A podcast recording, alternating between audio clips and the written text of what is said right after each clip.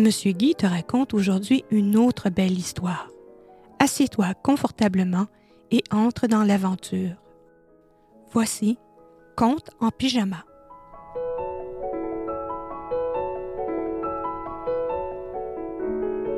La grenouille qui veut se faire aussi grosse que le bœuf.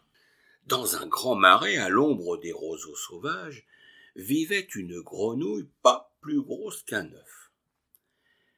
Comme elle aurait aimé être ronde comme ses sœurs, parce qu'elle détestait ses petites cuisses maigrichonnes. Elle avait beau manger comme un ogre, euh, passer ses journées à se gaver de larves grasses et juteuses, et rien n'y faisait. Elle demeurait toujours, toujours aussi minuscule.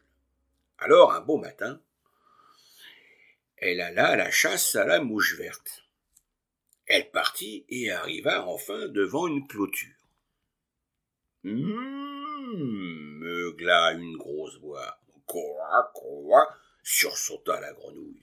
Et voyez-vous, les enfants, eh bien, la petite grenouille tomba face à face avec deux yeux gigantesques et un nez si gros qu'elle aurait pu entrer par ses naseaux. Qu'est-ce que tu fais chez moi? beugla l'énorme bête. Eh ben, je suis venu chasser la mouche verte, coassa la grenouille. On m'a dit que ce régime pourrait bien m'aider à grossir un peu. mugit l'animal. C'est vrai que tu es bien petite. Oh, je sais bien, je sais bien, répondit tristement la grenouille. Et si vous saviez comme je vous envie, vous devez être fier d'être aussi gros. Mais c'est normal, je suis un bœuf. Moi? Mais pas un œuf, répondit le mastodonte. J'ai tout essayé pourtant, ajouta-t-elle. As-tu essayé de faire le ballon? Tu n'as qu'à inspirer bien fort pour te remplir d'air. Et tu te gonfleras comme un ballon. Oh, quelle bonne idée, coassa la grenouille. Mais surtout, précisa le bœuf, bouge-toi bien les yeux, le nez et les oreilles pour que l'air ne ressorte pas. Et la grenouille commença à inspirer. D'abord un peu, encore un peu, encore et encore, et se mit tout à coup à s'arrondir, et elle se gonfla encore. Oh, elle était toute heureuse, la grenouille. Ça fonctionnait. Mais pas question de se contenter de si peu. Elle voulait être aussi grosse que le bœuf. Alors elle continua à se bomber, à se gonfler, et s'enfla tant que soudain, plash Elle éclata.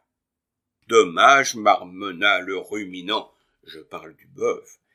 Voilà ce qui arrive quand un œuf veut devenir un bœuf.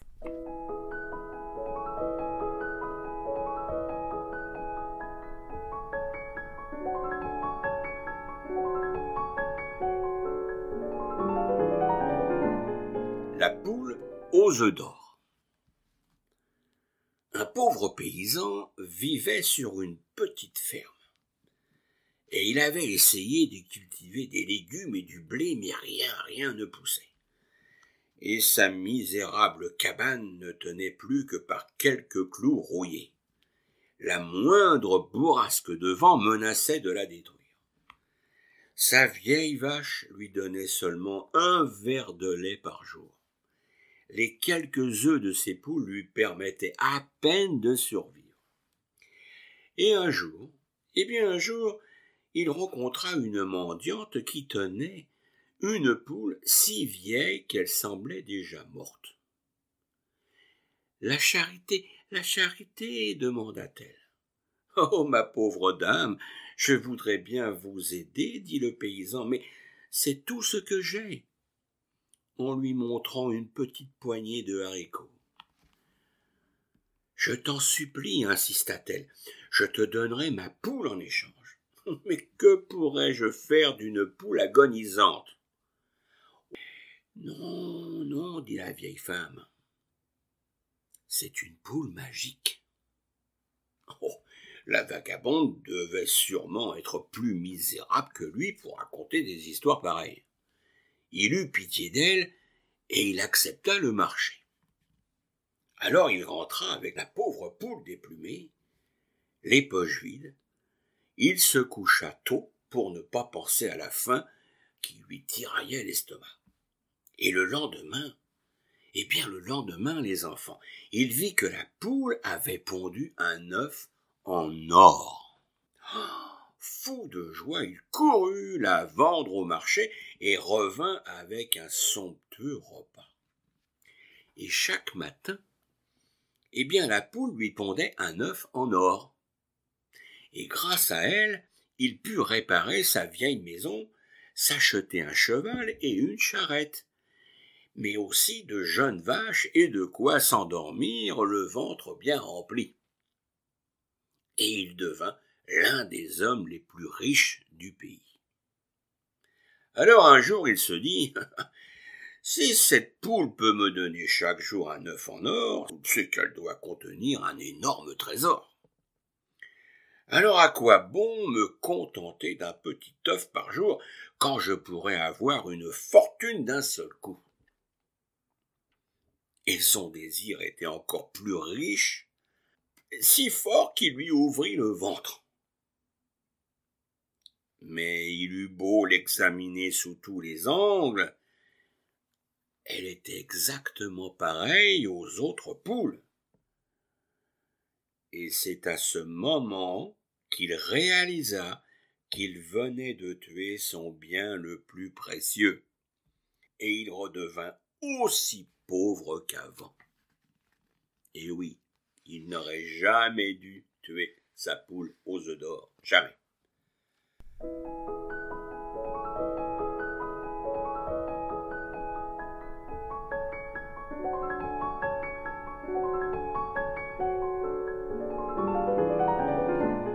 La cigale et la fourmi. Après de longues années de vie souterraine, eh bien la cigale pouvait enfin réaliser son plus grand rêve chanter sous le soleil de l'été. Et au premier jour de grande chaleur, eh bien, elle déploya ses quatre longues ailes transparentes et s'envola jusqu'à un bouleau, puis s'installa sur une branche et bien accrochée à sa tige, elle accorda ses cymbales, prit une grande respiration et entonna enfin son premier chant. Et à partir de ce jour, elle passa tout son temps à faire des vocalises et des concerts. Elle ne pensait à rien d'autre que chanter. Elle en oubliait, parfois même de dormir et de manger à tel point, et bien à tel point qu'elle finit par se mettre à dos tout le voisinage qui n'en pouvait plus d'entendre ce vacarme incessant. C'est bien beau tout ce talent, disaient les uns, mais elle pourrait quand même nous laisser dormir de temps en temps. Nous avons besoin de repos car nous travaillons dur. Mais la cigale se moquait bien de tous ces commérages. Elle chantait plus fort pour ne pas les entendre. Et elle chanta ainsi pendant tout l'été. Tandis que sa voisine, la fourmi, eh bien, s'éreintait au travail. Eh oui, la fourmi partait chaque matin de bonne heure d'un pas décidé et revenait plus tard transportant sur son dos une miette de biscuit sucré. Et elle repartait aussitôt pour rapporter un grain de riz sauvage et elle recommençait encore et encore. Puis l'automne arriva, et avec lui, eh bien, le mauvais temps. Et la cigale euh, n'arriva plus à chanter, parce que ses cymbales ayant perdu toute leur souplesse, je parle les enfants de ses petites ailes, ne sachant que faire, elle alla demander conseil à la fourmi. Bonjour, chère voisine, lança-t-elle vous qui semblez si avisé, ne connaîtriez-vous pas un bon abri pour la saison froide? Et puisque vous êtes si prévoyante, j'ai pensé que peut-être vous pourriez me prêter des provisions jusqu'au printemps prochain. Et, Eh oui, seulement la fourmi a un gros défaut, c'est qu'elle n'est pas prêteuse. Que faisiez-vous donc pendant qu'il faisait chaud et beau? Et pourquoi n'avez-vous pas travaillé pour avoir de quoi vivre pendant l'hiver? Mais, mais, mais, mais je chantais, répliqua la cigale. Ah, vous chantiez. Eh bien, maintenant vous pouvez danser, mais vous n'aurez rien de moi.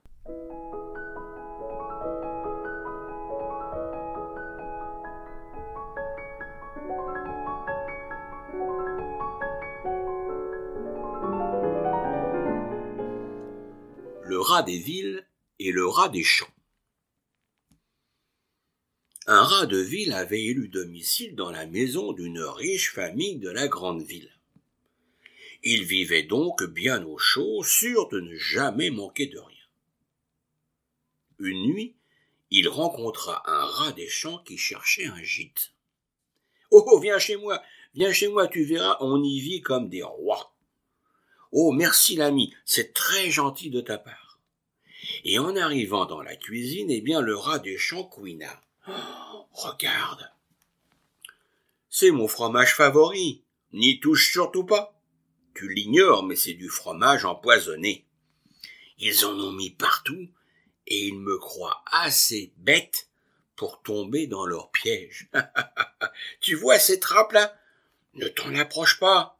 Elles te couperaient la queue en moins de deux. Ouh, mais c'est dangereux de vivre ici. oui, mais mais ça vaut le risque. Tu vas voir. Suis-moi.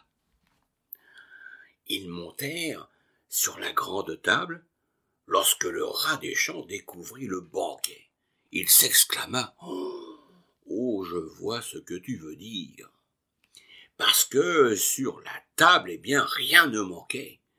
Il y avait du fromage, du des brioches, des fruits, et nos deux gloutons se régalèrent.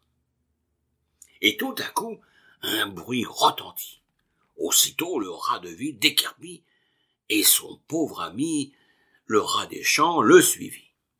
Ils bondirent sur la chaise, puis sur le sol, et ils allaient pénétrer dans le trou près du buffet quand ils se retrouvèrent devant une énorme botte. Alors ils repartirent dans l'autre sens, et se glissèrent sous la penderie juste à temps pour ne pas recevoir un coup de balai sur la tête. Ouh Et ils atteignirent le trou sous le comptoir, le cœur battant. Et là, ils n'osèrent plus bouger ni même parler. L'homme enragé s'écria Oh, les sales petits voleurs Et au bout d'un moment, tout redevint tranquille.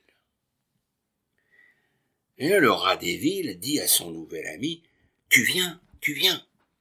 Oh non, non, merci, répondit le rat des champs. J'ai eu la peur de toute ma vie. Je préfère t'inviter à festoyer chez moi. Il y a moins de choix, c'est vrai, mais rien, mais rien du tout ne vient interrompre mes repas.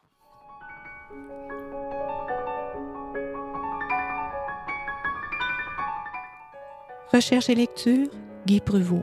Montage Marie-Hélène Bourret.